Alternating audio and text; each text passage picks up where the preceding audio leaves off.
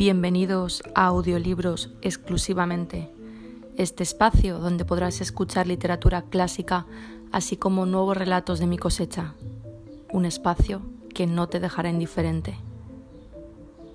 Empezamos.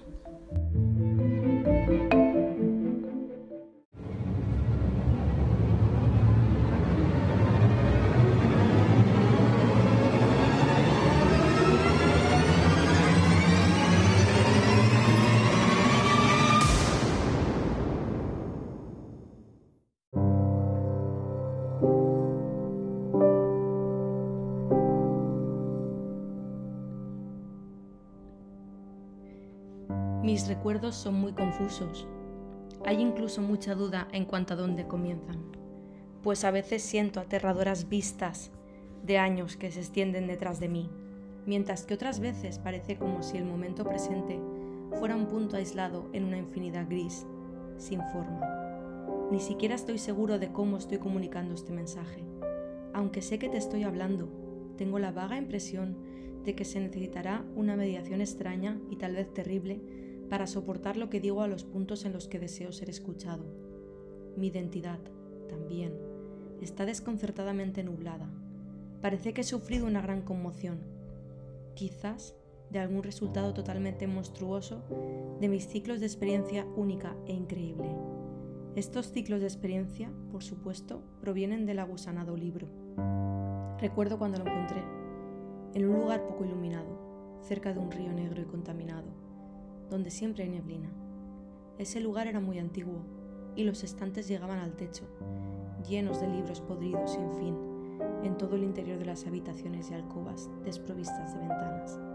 Había además grandes montones amorfos de libros en el suelo y en compartimentos improvisados. Y fue en uno de esos montones que encontré la cosa. Nunca conocí el título, porque las primeras páginas estaban desaparecidas pero cayó abierto por el final y me dio una visión de algo que envió mis vestidos, titubeando. Había una fórmula, una especie de lista de cosas que decir y hacer, que reconocí como algo oscuro y prohibido, algo que había leído antes en los párrafos furtivos de mezcla de aborrecimiento y fascinación encerrados por esos extraños y antiguos Delvers, en los secretos guardados del universo cuyos textos decadentes me gustaba absorber. Era una llave, una guía, para ciertas puertas de entrada y transiciones, las que los místicos han soñado y susurrado desde que la raza era joven y que conducen a libertades y descubrimientos más allá de las tres dimensiones y reinos de la vida y la materia que conocemos. Durante siglos, ningún hombre había recordado su sustancia vital o sabido dónde encontrarla, pero este libro era muy antiguo. Ninguna imprenta, sino la mano de un monje medio enloquecido, había trazado estas ominosas frases latinas en caligrafía uncial, de una antigüedad impresionante. Recuerdo cómo el viejo miró y titubeó, e hizo una señal curiosa con su mano cuando lo llevé. Se había negado a pagar por ello, y solo mucho después supe por qué.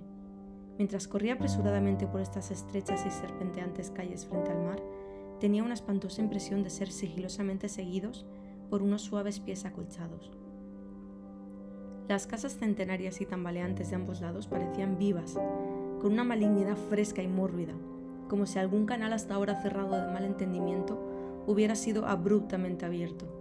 Sentí que aquellas paredes y muros colgados de ladrillos mohosos y yeso fungoso y madera, con ventanas de ojos de diamante que miraban con lentitud, apenas podían desistir de avanzar y aplastarme. Sin embargo, había leído solo el fragmento más pequeño de esa runa blasfema, antes de cerrar el libro y llevarlo lejos. Recuerdo como al fin leía el libro, con el rostro blanco y encerrado, en la habitación del ático que había dedicado durante mucho tiempo a extrañas búsquedas. La gran casa estaba muy quieta, pues no había subido hasta después de medianoche. Creo que entonces tenía una familia, aunque los detalles son muy inciertos. Y sé que había muchos sirvientes. ¿Qué año era? No lo puedo decir pues desde entonces he conocido muchas edades y dimensiones y he tenido todas las nociones de tiempo disueltas y remodeladas.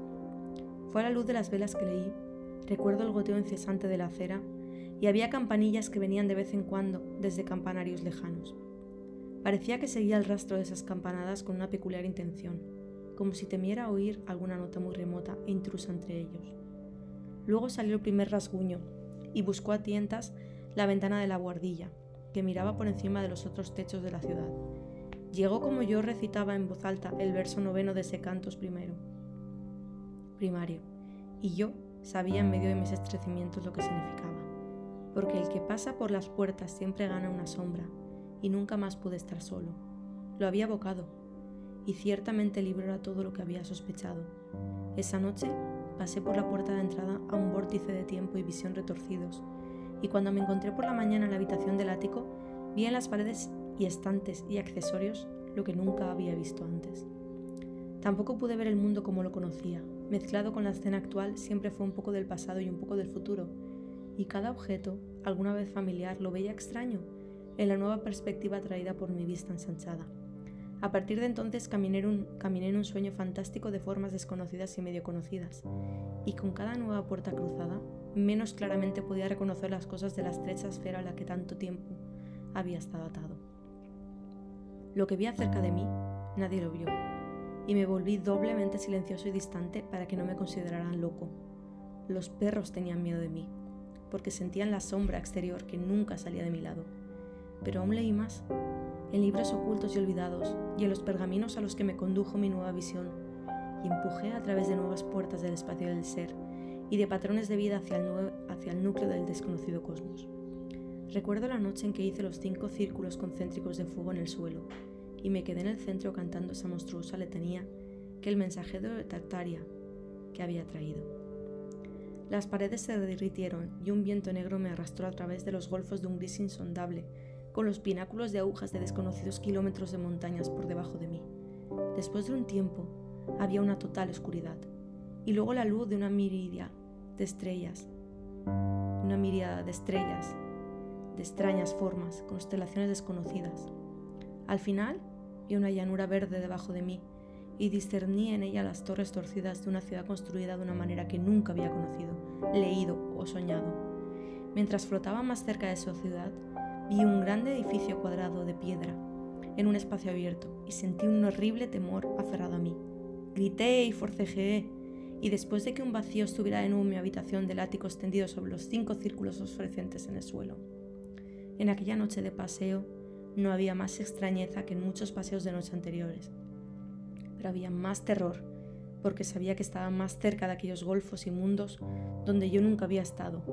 Después fui más cauteloso con mis encantamientos, porque no tenía ningún deseo de ser cortado de mi cuerpo y de la tierra en abismos desconocidos de donde nunca podría volver.